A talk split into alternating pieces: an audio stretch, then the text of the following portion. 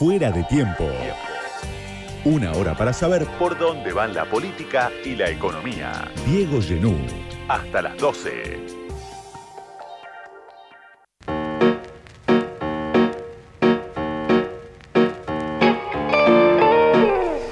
Martín Calos es economista, director de Épica Consultores y docente en la Universidad de Buenos Aires. Vino esta noche a charlar conmigo en Fuera de Tiempo. Gracias Martín por venir a conversar un ratito sobre economía. Al contrario, Diego, gracias por la invitación. Bueno, estamos a dos o tres semanas ¿no? de, de las elecciones presidenciales y si vemos lo que pasa en las últimas horas, otra vez regresa la escena de la presión devaluatoria. Otra vez eh, para mencionar un dato nada más, el contado con liquidación, hoy revisaba cuánto estaba a mediados de septiembre, estaba 725 pesos, hoy cerró 860, 865. ¿Era previsible esto para el gobierno? ¿Es más preocupante de lo que el gobierno podía imaginar cuando falta tan poco para las elecciones? ¿Cómo lo estás viendo?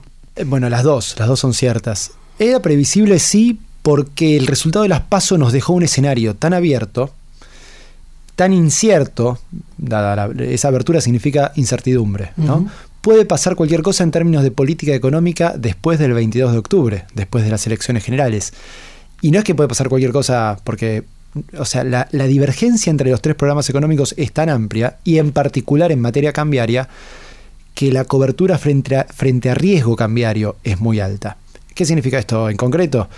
La hipótesis de que gana Milei, que parecería ser hoy por hoy la hipótesis con más probabilidad de que se concrete, esa hipótesis te tiene que llevar a cubrirte del riesgo de una devaluación, sobre todo en los dólares paralelos, justamente como me decías, por ejemplo, el contado con liquidación, el dólar MEP, a partir de que gane, digo, sea el 22 de octubre o en el balotaje, o, o de que se perfile que gane porque si Milei va a intentar dolarizar, con todos los problemas que eso puede implicar, prácticos, legales, económicos, de pauperización de nuestra población, etcétera, pero con que con la amenaza de intentarlo, el dólar, el que agarres, el contado con liquidación a 8.60, está barato respecto del precio al cual va a poder dolarizar Milei, ese precio de mercado del cual habla del futuro, ¿no? Entonces, sí, ya eso te marcaba que era previsible que hubiera en algún momento mucha demanda de dólares, porque hoy son más baratos que en el futuro, al menos en ese escenario, ¿no? Sí. Ahora, estamos viendo que se dispara sobre todo el contado con liquidación, ¿no? Que es el que utilizan las empresas en general. Digo, son actores de poder que están tratando de cubrirse el gobierno podría decir, bueno, me están jugando en contra en la previa de las elecciones, o es la fragilidad otra vez, ¿no? Del propio gobierno que no puede eh, contener, eh, bueno, una presión como esta. Es todo eso, obviamente, ahí hay una demanda de salir del país directamente, de sacarlo de una cuenta afuera, pero también es que el gobierno sigue interviniendo en el MEP. Es la pata que te faltó en todo lo que me decías bien. Eh, eso te mantiene el dólar MEP un poco más bajo. Pero si el blue que es otra, por, chiquito que sea, es una variable a mirar. Como para tener un indicador lo mira mucha gente, claro. Lo mira más gente de lo que debería, sinceramente. No debería ser tan relevante. Pero miremoslo para ver qué pasa entre el blue y el contado con liquidación y queda en claro que el MEP está sostenido un poco más abajo por la intervención del gobierno. Ahora, todo eso no quita que si, todos esos dólares siguen siendo percibidos como baratos en, esa, en ese escenario posible de que Milei gane y quiera dolarizar, pero también no son tan altos en escenarios de, evaluación del tipo de cambio oficial. Sí. Que puede que uno dice, ¿qué, ¿a cuánto se puede ir? Y bueno, sí, pero no quiero tirar números porque después los economistas le pifiamos a los números y está bien, no queremos pifiarle siempre. Pero, mm, pero esto es casi gracioso porque uno mira los números históricos en términos reales, sacándoles las devaluaciones y, los, y las inflaciones Argentina y del resto del mundo, y la verdad que el tipo de cambio oficial está atrasado. Pero los tipos de cambio paralelos, el MEP, el contado de comunicación, están bastante competitivos si uno los quiere mirar por sí solos. Entonces uno diría, bueno, en el medio podría haber un punto intermedio de justamente de encuentro en la cotización el día que se unifique el mercado cambiario. Y sin embargo, toda la sensación, toda la expectativa es que incluso los paralelos suban. Y eso es lo que te genera la situación actual. Que no importa si las, los fundamentos reales de, los, de la competitividad cambiaria dice que el tipo de cambio paralelo es, está, está caro, ¿no? si está percibido como más barato que en el futuro, la demanda va a estar y estos dólares van a subir de precio. Lo vemos a Massa, ¿no? Ministro de Economía, candidato del gobierno de Unión por la Patria, en intentos, a mi criterio, desesperados por tratar de contener justamente esa presión devaluatoria. Extiende el dólar soja, dólar soja 4, cada vez hay más espalda en el sector del agronegocio como para decir vendo, no vendo, aguanto, no aguanto, tienen esa posibilidad eh, el agronegocio en la Argentina y después el dólar, el llamado dólar vaca muerta. Eh, vos decías, bueno, le sirvió, decía el informe de Épica Consultores que, que estuvo leyendo, le sirvió durante 30 jornadas aproximadamente el, dólar soja, el dólar soja 3 a masa. No, y el 4, el actual. Y ahora el 4. Claro. Ahora, eh, la discusión que vuelve otra vez es sobre este filo electoral si Massa podría haber hecho otra cosa, ¿no? Cuando llegó, porque está eh, sin aire, ¿no? Para, aguantar esa presión en este momento. Sí, ahí creo que hubo, no te digo un error de diagnóstico, o quizás un error tan generalizado de diagnóstico, que fue no poder prever con más precisión el impacto de la sequía. Cuando Massa asume en agosto, un poco pensó que aguantaba mejor de lo que efectivamente aguantó la economía, porque la sequía fue mucho más dura de lo que se pensaba y deterioró muy fuerte muchos números, entre ellos, por supuesto, el ingreso de divisas por exportaciones y por ende esa oferta en el mercado cambiario que hubiera contenido algo más los precios del dólar en particular. Quizás eso también te ayudaba, por supuesto, con la inflación. Ese error, pero el error con el diario del lunes, en el momento nadie lo previó, eh, nadie previó semejante impacto de la sequía. Es lo que hace que hayan tenido que inventar, rascar el fondo de la olla buscando dólares todo este año. Eh, desde el BID, que es el gran, el gran aportante de capital ¿no? de dólares en este año de, digamos, de, mandato de gestión de masa, quiero decir, como ministro. Es nueva deuda, ¿no? Es nueva deuda, por supuesto, deuda con organismos internacionales, el BID principal aportante, ahí, eh, hasta estos dólares soja, que fíjate qué loco, siempre uno dice, che, le está dando el tipo de cambio más alto al sector más productivo de la economía argentina, a contramano de lo que te dice cualquier manual. Sí, pero, es la, pero la necesidad tiene cara de hereje. Necesitas que esos dólares entren y si alguno tiene espalda te tenés que eh, para, para, bancar y no liquidar las exportaciones, guardar en silo bolsa, etcétera, le tenés que dar el incentivo a través de un buen tipo de cambio. Bueno, en ese juego esta masa pudo haber hecho otra cosa, sí. Y la verdad que agosto del año pasado terminó siendo una oportunidad perdida de implementar muchos de los cambios que ahora estamos urgidos como sociedad y urgidas por implementar. Porque, y pero teniendo que esperar ya que lo haga un próximo gobierno con más plazo y más espalda. Sí, al mismo tiempo hay un informe de, de, las últimas horas, de los últimos días, que creo que no tuvo mucha difusión, para mí es clave, que es el informe del Banco Central, que dice toda la devaluación se fue a precios, obviamente se aceleró la inflación y ya perdiste la competitividad que habías ganado con la devaluación el 13 de agosto. Otra vez digo, ahí hay una discusión. Bueno, Massa devalúa al día siguiente de una derrota, de un resultado electoral que no era el que él esperaba, porque él esperaba salir primero a título individual, salió 10 puntos debajo a título individual de Milei.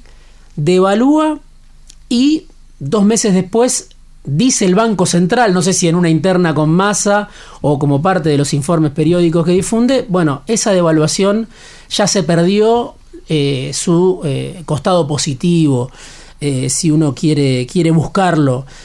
En ese caso, digo, ¿de quién es la culpa otra vez? Porque Massa podría decir, bueno, me obligó el fondo a devaluar sin plan, y uno también podría decir, bueno, generaste un shock inflacionario en plena campaña electoral y no te beneficiaste ni siquiera eh, acumulando reservas. ¿Vos cómo, cómo lo ves? Eh, mira, para empezar el informe ese, eh, el índice de tipo de cambio real multilateral se actualiza todos los días en la página del central, puede entrar cualquiera, mirarlo, es muy sencillo de ver, con lo cual ese dato estaba. Y también era obvio, porque si vos tenías un tipo de cambio que se iba a quedar quieto nominalmente entre, en 350 pesos, desde ese día hasta las elecciones, era claro que, en algún, que, rápidamente iba a ser comido por eh, la inflación. Ahora bien, sí, yo creo que es esa devaluación del 20% aproximadamente, ¿no? Del día después de las pasos, que fue impuesta por el FMI, todos sabíamos que era inconducente, que era una imposición del FMI. Fíjate algo muy claro, si, si algo sí logró el gobierno de Alberto Fernández es que el dólar oficial jamás se le fuera de las manos. Problema que tenía Macri hasta que puso el cepo, problema que no tuvo Alberto Fernández. El dólar oficial lo mantuvo, lo manejó como quiso estos mm. ya casi cuatro años. ¿Eso qué, te dice? Que la devaluación del, del, bueno, del pospaso, el día del lunes pospaso, no fue, eh, si querés, eh, un accidente. Fue una imposición del FMI, algo que, que el gobierno nunca hubiera querido hacer, y por eso también fue tan mal manejada. Por eso no sirvió ni para acumular reservas, por eso duró, no, no sirve para ganar competitividad, porque no fue algo pensado como una política del gobierno. Em, yo creo que el gobierno hubiera preferido no devaluar, seguir bancando esa apreciación cambiaria del dólar oficial paulatina y eventualmente lo, lo discutías después de las pasos, te hubiera dicho. Después de las elecciones generales, digo. Sí. Pero bueno, eh, tenía la imposición, necesitaba el ingreso de los dólares que entraron dos o tres semanas después, desembolsados por el FMI, y ahí, ahí fue. Como política, siempre supimos que iba a ser mala, que no iba a durar, que no iba a servir, porque una devaluación solo sirve si es parte de un programa integral de estabilización. Si no, lo único que hace es acelerarte los precios, que es lo que estamos viendo. ¿Cómo analizás eh, el fenómeno Milei desde el punto de vista económico? ¿no? Eh, digo, ¿cómo se explica el apoyo a la dolarización y, qué consecuencias tiene ¿no? que un candidato como Milei promueva la dolarización ya en el presente, no en el caso de ganar y aplicar la dolarización, sino que su propia prédica genera consecuencias en el presente, una prédica de ese tipo? ¿no? ¿Cómo, cómo ves ese, esa relación entre la campaña de Milei, el triunfo de Milei eh, y la economía? Y a ver, para empezar, yo creo que una parte del voto, no, no todo, ni siquiera sé si la mayoría, pero una parte del voto tiene un trasfondo económico. La economía está mal, no hay ninguna, ningún tipo de discusión. Estamos en una crisis que todavía no es una crisis con más desempleo y recesión. La economía está estancada en términos generales, si querés verlo así. Eh, pero sí con esta aceleración inflacionaria que no pueden detener, ¿no? Inflación y devaluaciones eh, de los tipos de cambio.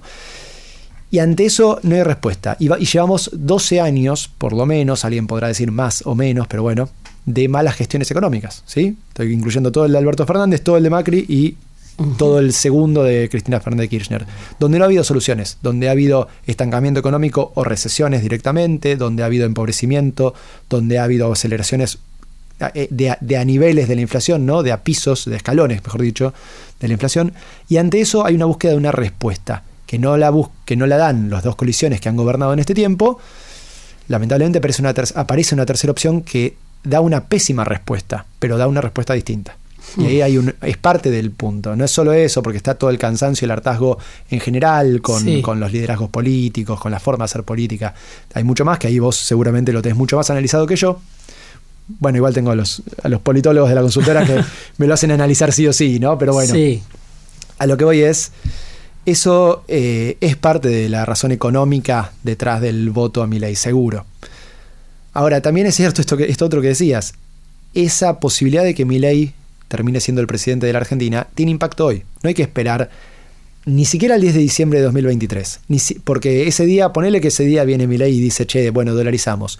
Le va a llevar un tiempo. Hay un tiempo de implementación.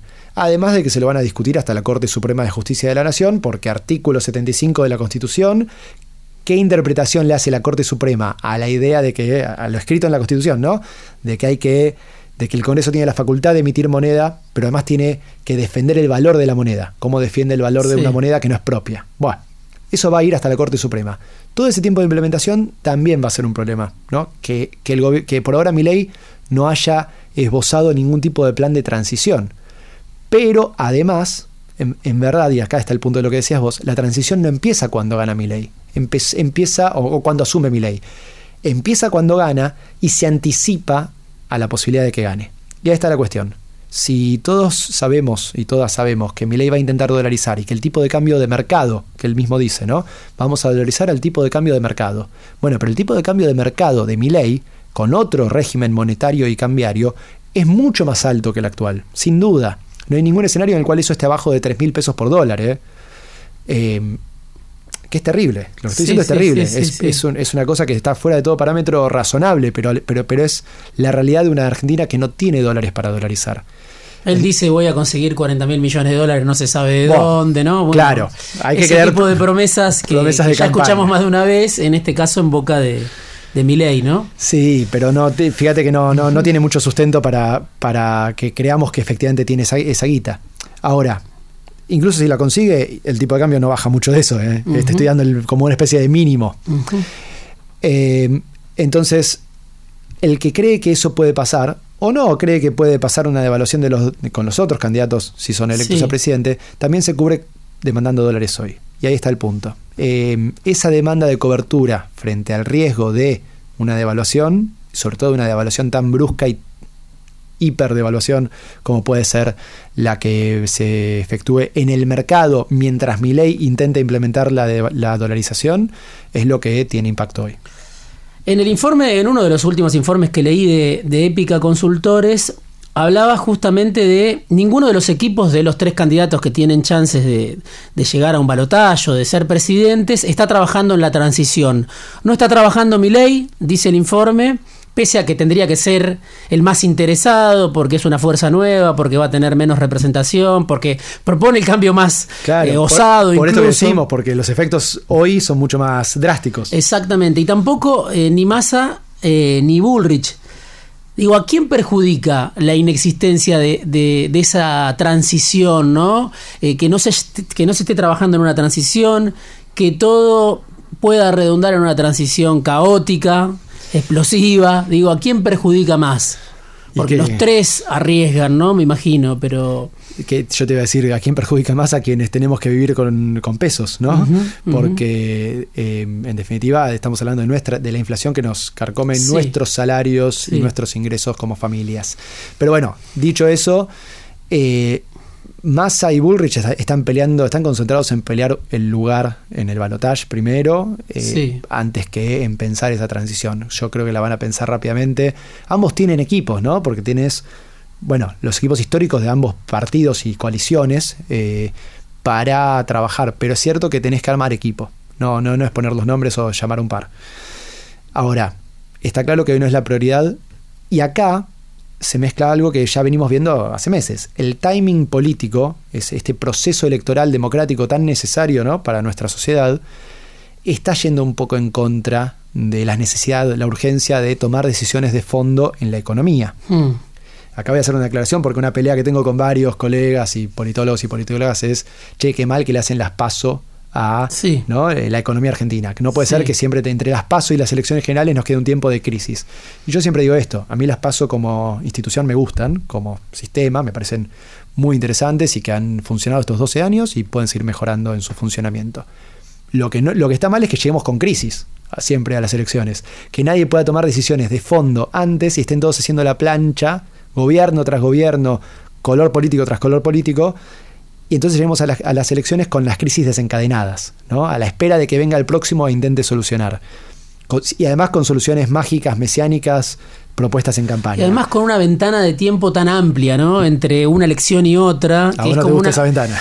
Es una agonía, ¿no? Yo pienso que, podría ser la paso, pero que quizá con menos tiempo, ¿no? Porque me parece que desde agosto a octubre. Eso puede ser, eso Es una agonía infinita para una economía que está en, extrema fragilidad. Casi siempre, ¿no? Últimamente. Eso tranquilamente podemos acortar los tiempos, eh, pero para mí lo que es clave es entender que necesitamos soluciones de fondo y hmm. dejar de esperar a ver si la cosa aguanta como han hecho todos los presidentes y ministros de los últimos de la última década.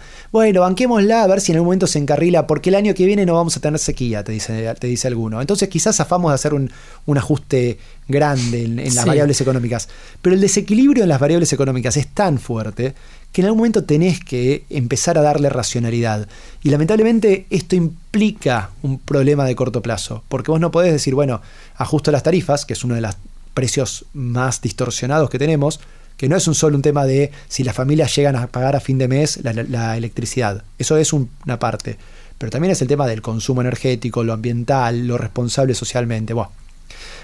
Eh, pero tenés que ajustar ese precio, porque si no se te van subsidios. Y entonces por no ajustar la tarifa, tenés una cantidad de subsidios tan grande que te genera un déficit que tenés que financiar con emisión. Y esto puede ser muy simplista, pero al final la emisión monetaria te termina acelerando la inflación. Es uno de los factores que, sin ningún tipo de discusión, te genera inflación.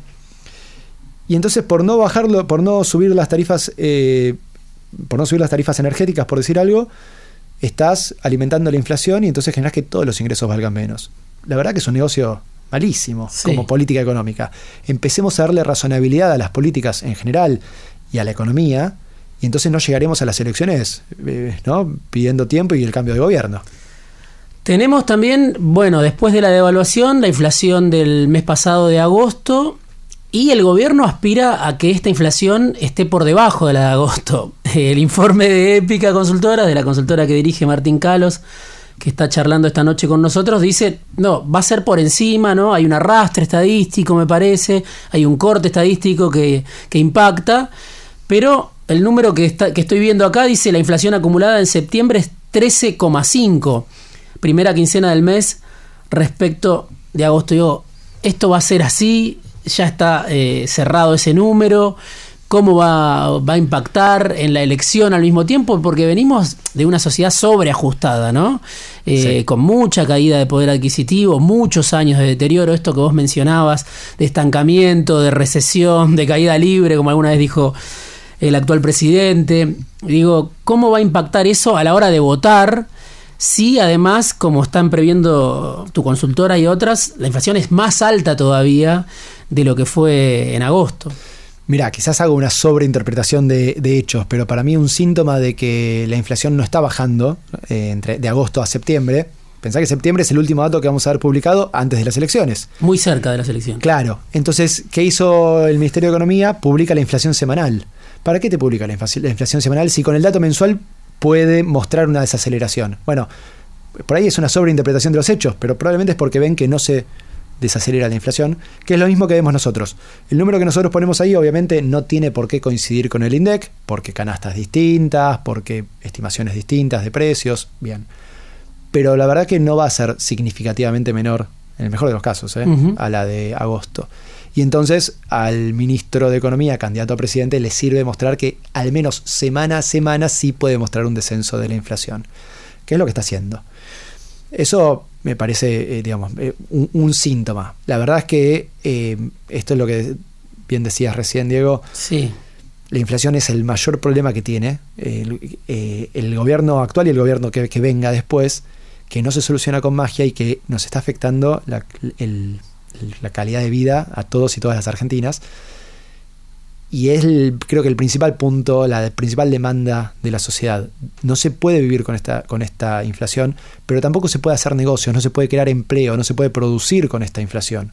Ya era un problema cuando la inflación era 25% y ahora la extrañamos con cariño a esa inflación, porque la verdad es que eh, prever qué haces el mes que viene, cuando no sabes si la inflación es 10, 15, 8% más alta, ¿no? los precios que los de hoy, es un problemón. Me quedan muchas preguntas, pero me queda tiempo para una nada más. También tomando los informes de ustedes, que por un lado hablan de hay una demanda social, ¿no? De un cambio rotundo en materia económica. Y hay una demanda social que pide ocuparse de la pobreza, cifras récord, tenemos casi 19 millones de personas bajo la línea de la pobreza antes de la devaluación, no sabemos en este momento cuántos son hay que cambiar el rumbo económico, hay que dar respuesta a la pobreza, a la indigencia, pero al mismo tiempo hay que estabilizar la economía, ¿no? Eso es casi una coincidencia, al menos de los candidatos que más chances tienen. Digo, ¿es compatible, ¿no? Un plan de estabilización con esta demanda social que dice devolverme un poco de lo que me venís sacando con este proceso inflacionario que ya lleva tantos años y que impacta sobre el salario real. Sí, con la mala noticia de que esa estabilización tiene que partir de precio, lo que, llamamos los, precios relativos acomodados, ¿no? Y hay un precio relativo que está atrasadísimo, que son las tarifas, que las mencionábamos hace un rato, y después está la discusión sobre si el otro precio atrasado es el dólar, el precio del dólar, o los salarios, que generalmente cuando sube uno baja el otro, hay una tendencia, hay una, una mirada que te dice no puedes subir los dos. Bueno, discutible, pero bueno. Entonces hay precios que tenés que primero subir para que después se, puedan acomodar todos juntos. ¿Eso qué significa? Que cualquier plan de estabilización inicialmente genera más inflación. Va a seguir acelerándose la inflación. La macana es eh, tener que empezar el plan de estabilización con una inflación en 160% y no haberla hecho cuando la inflación era 50%. Pero al mismo tiempo, eh, lo tenés que hacer, porque si no, esto no, no, no es que, ah, bueno, entonces nos quedamos en 160 y nos quedamos acá. No, esto puede seguir empeorando. Lamentablemente estamos, perdón, y algo más, hoy tenés un problema cambiario que podemos nombrar como el cepo. Sí. Que también salir del cepo va a implicar devaluaciones. Cada una de esas devaluaciones va a implicar inflación también. Entonces tenemos un problema de corto plazo tremendo. La buena noticia es que es cierto que tenés un 2024 sin sequía, alguna actividad, ahí en particular la agroalimentaria va a mejorar y los servicios vinculados a, lo agroalimentario, que vas a tener menos, menos eh, demanda, menos importaciones de energía por el gasoducto. Digo, son dos buenas noticias que se han repetido mucho. Pero también que la verdad que venimos tan mal en, muchos en este sentido, ¿no? De necesitar una estabilización que casi que el que empiece a estabilizar rápidamente va a recoger frutos. Yo realmente creo que em, hay un periodo inicial que es inevitablemente peor, pero que rápidamente, y esto está rápidamente depende de qué reforma se haga, qué, qué propuesta de política económica se aplique, puede llevar a que en seis meses, un año, estés mejor. Y es terrible lo que digo, ¿eh? que haya que estar peor primero para después encontrar algún tipo de, de esperanza pero mm, no hay, no hay nadie que te vaya a decir, ah, no, yo puedo inventar inmediatamente algo que nos haga estar mejor. El que diga eso, te está mintiendo o te está proponiendo una magia que no existe. Es tan mágico como cuando Macri decía que la inflación era lo más sencillo que tenía para resolver, que lo bajaba solamente dejando de emitir. No existe eso. Hay que hacer un programa económico de estabilización sensato y coherente y además atender a esas urgencias sociales. Hay que encontrar la forma de hacer eso porque tampoco podemos eh, como sociedad permitirnos estos niveles de pobreza y que el 56% de los niños, niñas y adolescentes estén criándose en condiciones de pobreza, no este semestre, desde hace años.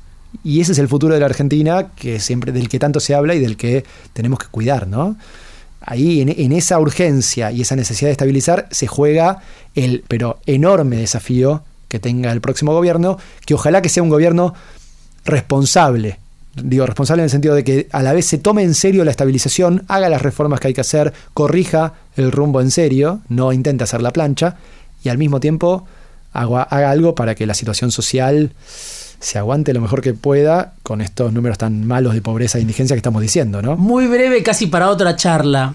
El fondo es actor principal de la política argentina por mucho tiempo, lo trae Macri de regreso, el Frente de Todos no sabe qué hacer, se divide. Pasaron cuatro años, el fondo te obliga a una devaluación.